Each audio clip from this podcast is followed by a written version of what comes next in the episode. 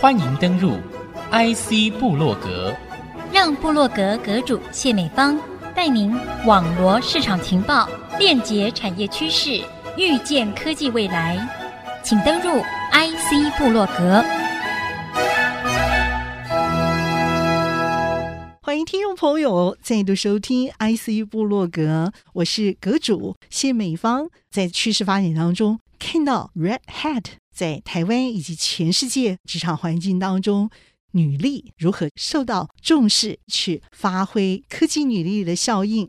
要邀请到的是 Red Hat 客户技术经理杨世新经理，你的英文名叫 Peter？对，我的英文叫 Peter。啊，Peter，我喜欢这个名字。谢谢美芳姐。还有一位我们要欢迎的，也是我们的客户技术经理张竹君，欢迎你，竹君。美芳姐好，大家好。节目开始的时候，介绍一下红帽这家公司。红帽在过去大家会知道是一个呃开源的一个公司哈。那我们基于开源的体系下，呃，我们有相对呃比较强大的贡献度在开源的这个社群。那举个例来说，一般大家会比较常用的例子是，呃，如果你在一个开源社群的平台去询问一些问题，尤其是像现在已经就是比较多的这种论坛，去发问一些问题，在技术上就是会有很多人去给这些回复，我们称之为贡献哦，就是会去贡献给你他所有的这个知识。然后在很多人贡献这个状况下，就会变得很有效率哈。所以就是不是只有一个人回答你问题，或者是单一个公司，所以社群的力量是非常大的哈。那当然很多时候其实就是红帽会是一个企业级服务的公司，是因为我们通常用一个概念，就是水资源的概念吼，就是说水资源其实可能是随手可得的。但是为什么会有一些人特别会到超商去买水嘛？你相对是对这个水是有一定的信赖嘛？我们用这个作为一个比喻，就是红帽至于一个开源的公司，其实很多时候技术是公开的，但怎么样是一个人让人有能信任的这个部分，变成是一个很重要的核心价值。所以这个是我们公司。最跟一般开源的公司会不太一样，我们会把开源的技术做一些相对应的审核之后，作为一个企业的软体去支持我们的这些企业去做他们日常的维运。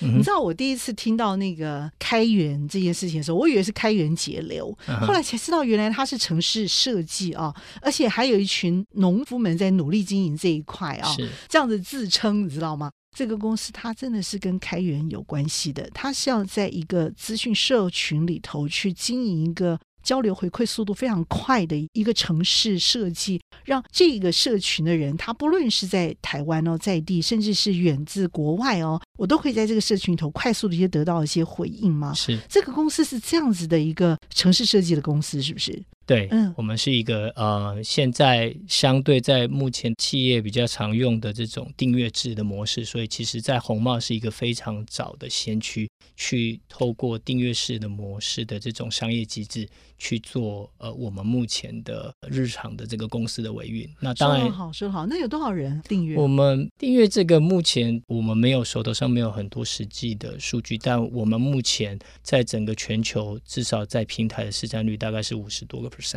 换句话说，可能是数以亿了，这个来计算，对不对？就是一个蛮大的量体。OK，其实 Peter 这个数字听起来其实是非常的动人的，表示你们家是被信赖的，你们的技术是可以做到位的，以至于所有的这个城市可以对于来自全球各地的这些网络意见哦，快速的做反应回馈。同时继续的回应出去，因为一定有新的一些意见交流进来嘛，你也必须要透过这样的一个社群的平台，再把这个资讯码能够回应出去哦。所以这个速度反应是要够快的。是你们家做的东西是真的还蛮特别的哦。但是在台湾有多少人？这么大的一个社群来看的话，全世界应该你们占的是非常非常重要的比例喽。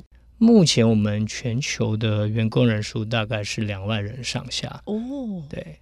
目前来说，因为公司都还是持续在发展，当然在过去的几年，我们大概的成长率大概是百分之两百左右。信任感其实就是在于资讯 coding 之间，你就会感受得到。所以你们公司所做的事情，我觉得是非常棒的一件事情。那因此也可以听得出来，你们的这个文化策略的定定，也对于整个工作职场这个顺畅度的执行，我觉得是可以正向的来做联想的。那我也很好奇，像你们公司在台湾有几年了？目前一九九三。一九九三，哎，那你考过了，很好，试用合格了，OK，所以应该也有差不多二三十年了嘛，对不对？差不多这么久的一家公司，那美国呢？总公司有多少？我们 Global 是三十年，OK，对，台湾部分应该是十几年。你是学这行的嘛，对不对？你进来这边，你觉得你们家有什么地方是跟人家比较不一样的？哦，OK，我在红帽大概是八年的时间，那。我觉得我们的公司其实还是回到我们刚刚有介绍，我们公司是一个开源起家的公司，所以其实我们都喜欢这么说，就我们 DNA 里面其实是非常崇尚自由的，所以在这个公司里面，其实自由对我们来讲会是一个非常重要的养分。那我觉得一个组织都是一样，就是一定是志同道合的人才会比较能在同一个组织一起生活很久的时间。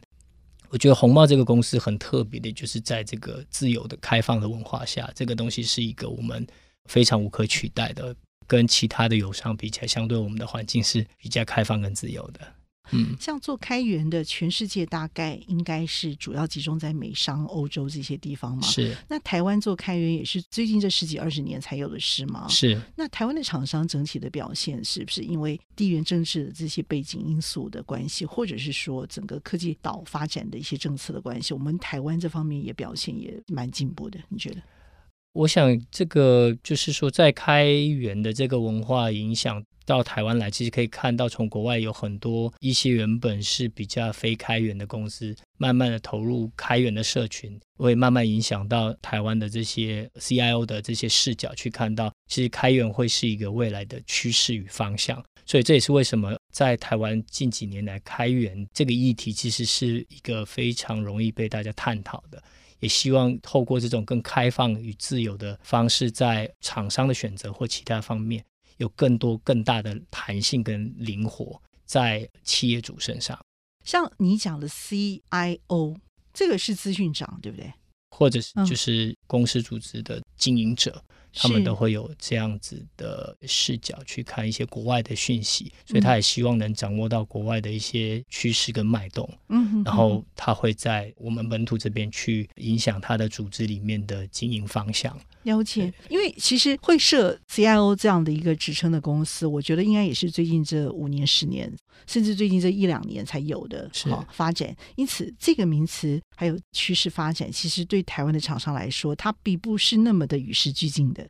老板说要他才设，而且他的资讯资金可能不是所有部门里头最多的。换句话说，他是要低调的进行，甚至他的 KPI 也不容易看得出来。但是等到有事情的时候，才知道这里头多么多么的重要，对不对？是这个时候设支点就很重要了。再不设的话，这个老板就真的会错失掉许多的商机哦。是因为整个合作的供应链的伙伴就是需要这样的一个自由。被尊重的环境，同时还要做到资料的保护能够安全、迅速到位，这个地方才可以真的达到这样的一个诉求。所以红帽在这方面的一个设计，可以兼顾到这些诉求，一定有一些很重要胜出的原因。是怎么样的自由创新？我说的自由就是说你什么都可以做，是。可但实际上它是被设限的，它的自由设限的范围是很宽的，让你可以去自由的从事这样的一个开发，同时能够又做到好。我觉得这个是全天下最难的事情，哎，是。嘿，你要给他自由，而且是可以遵循的自由。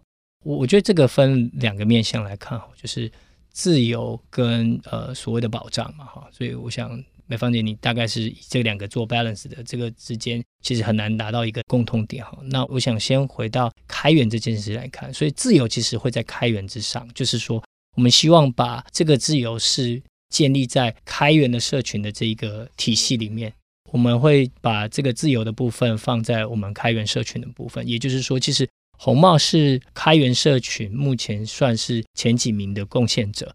这也是为什么我们其实对于开源的技术有非常高的掌握度。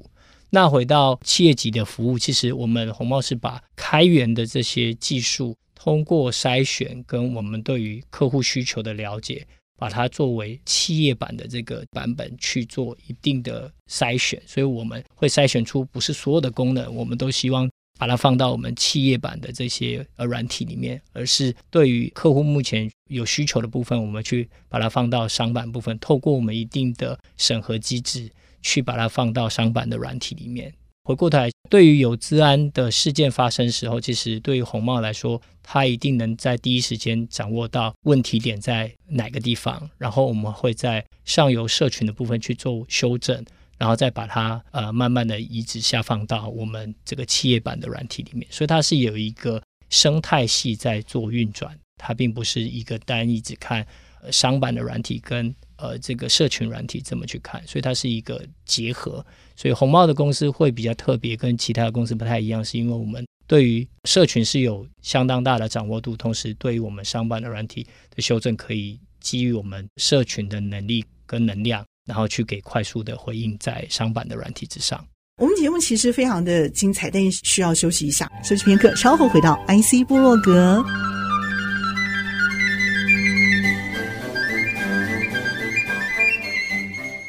欢迎您再度回到 IC 部落格。那么今天节目和您分享内容的是 Red Hat 红帽这家公司。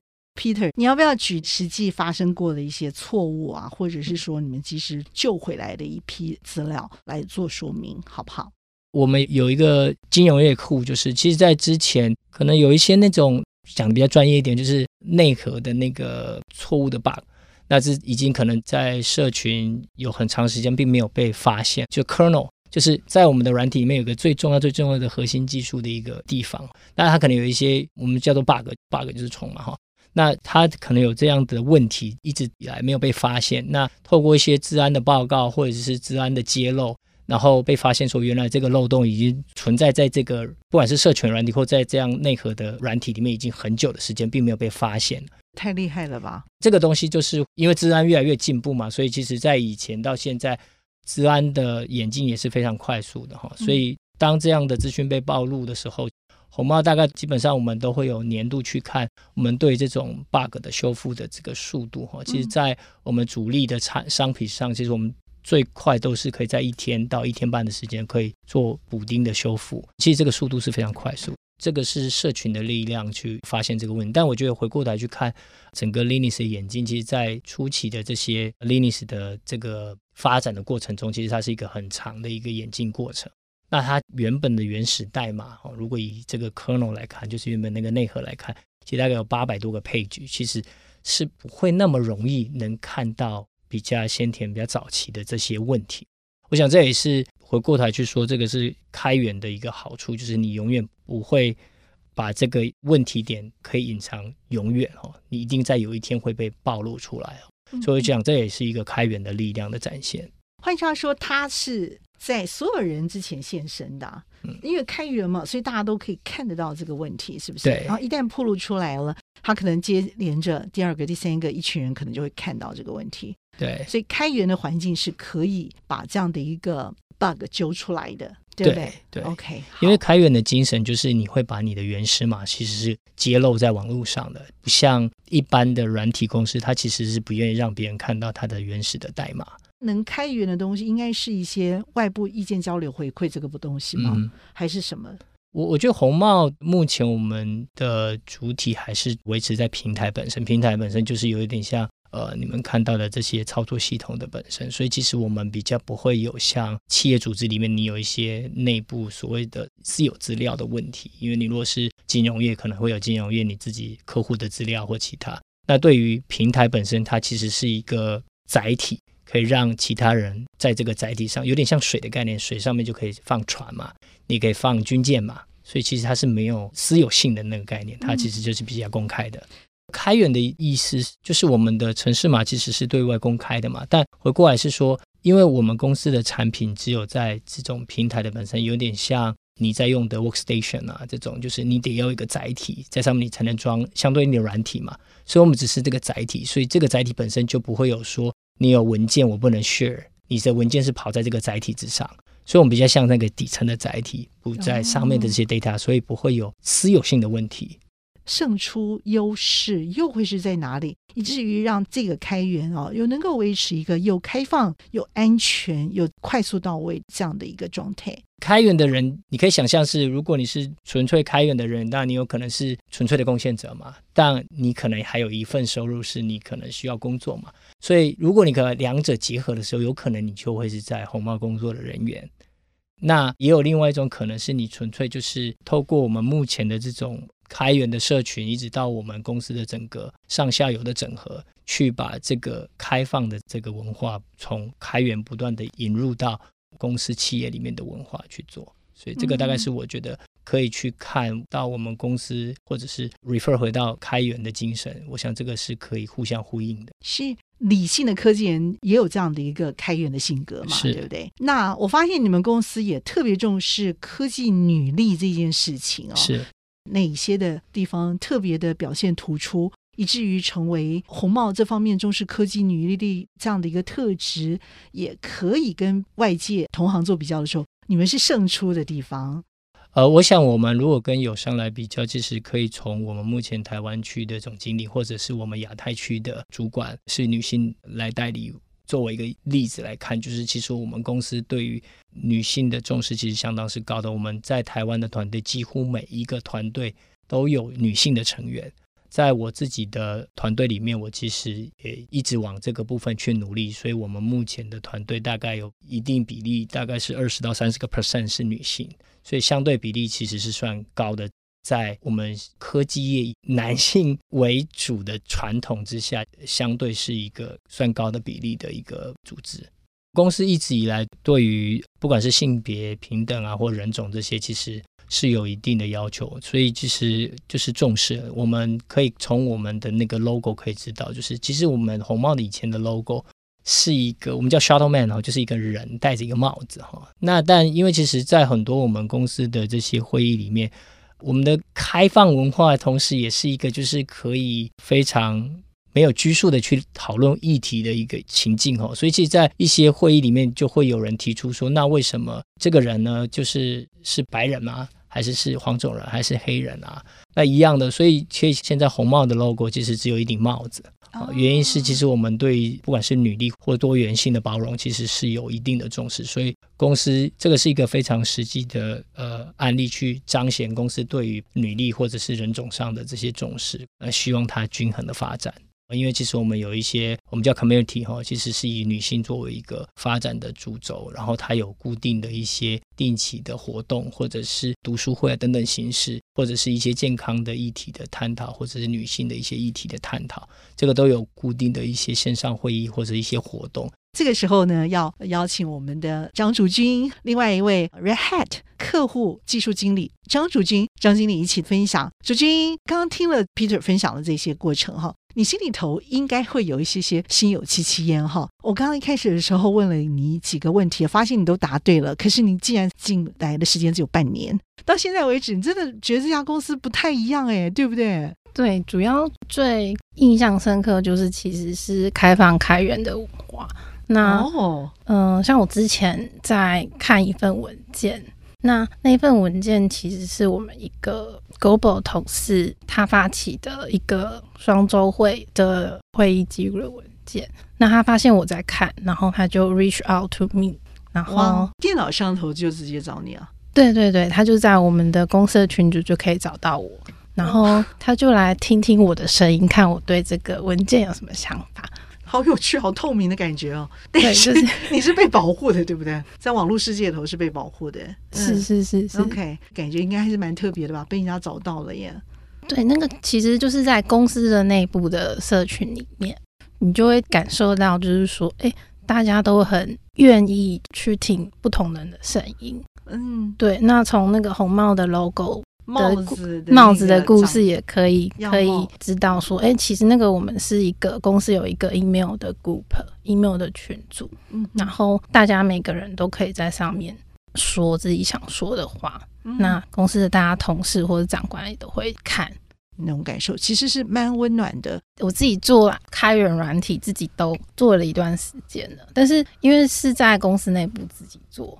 所以就是其实也不知道其他客户或者是其他人是怎么用的。那我我是想要来体验，就是诶，开源文化以及不同的企业是怎么用这一套企业级的开源软体是长什么样子，大家会遇到什么样的问题？So far so good，真的 对，好，太好了。主要就是它是开源文化公司吧。嗯，就我觉得这边可能就是会比较自由，那比较能够就是去聆听大家的声音。所以我很想问一下，你们到底是什么样的一个幸福条件？哪里吸引人？红帽的薪资相对会是我们叫做相对有竞争力的薪资。公司的文化哈，尤其是我们本地目前的工作环境是非常非常友善的。那另外一个是开源，其实崇尚的是自由。会参加红帽的人员有一部分。我们叫 believing 嘛，你相信的那个部分，就是那个自由跟开放是很难被撼动的。所以如果说公司呃的组织没有办法体现这样的氛围，其实是不会有人真的愿意参加你的组织或团队的。我觉得我们公司非常独有吸引力，这个是一个很重要的东西。我觉得你们像是那个公司里头非常创新的一个 DNA。是非常自由的，而且非常有创意的。是，可是你们又不浮出台面，你知道吗？你又非常隐姓埋名，嗯、非常低调、自由在运作这个事情。如果以自由作为一个基底的养分，其实往上可以发展很多，但又会告诉团队自由的方向在哪里。在自由的氛围里面，我们还是有一些我们既定的目标需要一起去完成的。非常谢谢两位在这里头精彩的分享。那么，谢谢我们的 Red Hat 红帽软体，我们两位客户技术经理 Peter 杨世新，谢谢美芳姐，谢谢竹君，谢谢美芳姐，谢谢大家，谢谢，谢谢大家。谢谢。除了今天的节目之外，Red Hat 红帽总经理孙元英孙总经理也即将会接受六月二十八号听见知识带主持人郭兰玉进行精彩专访。也欢迎您锁定收听，不要忘了六月二十八号的《听见这世代》节目。ic blue，我是谢美芳，我们下次再会喽，拜拜。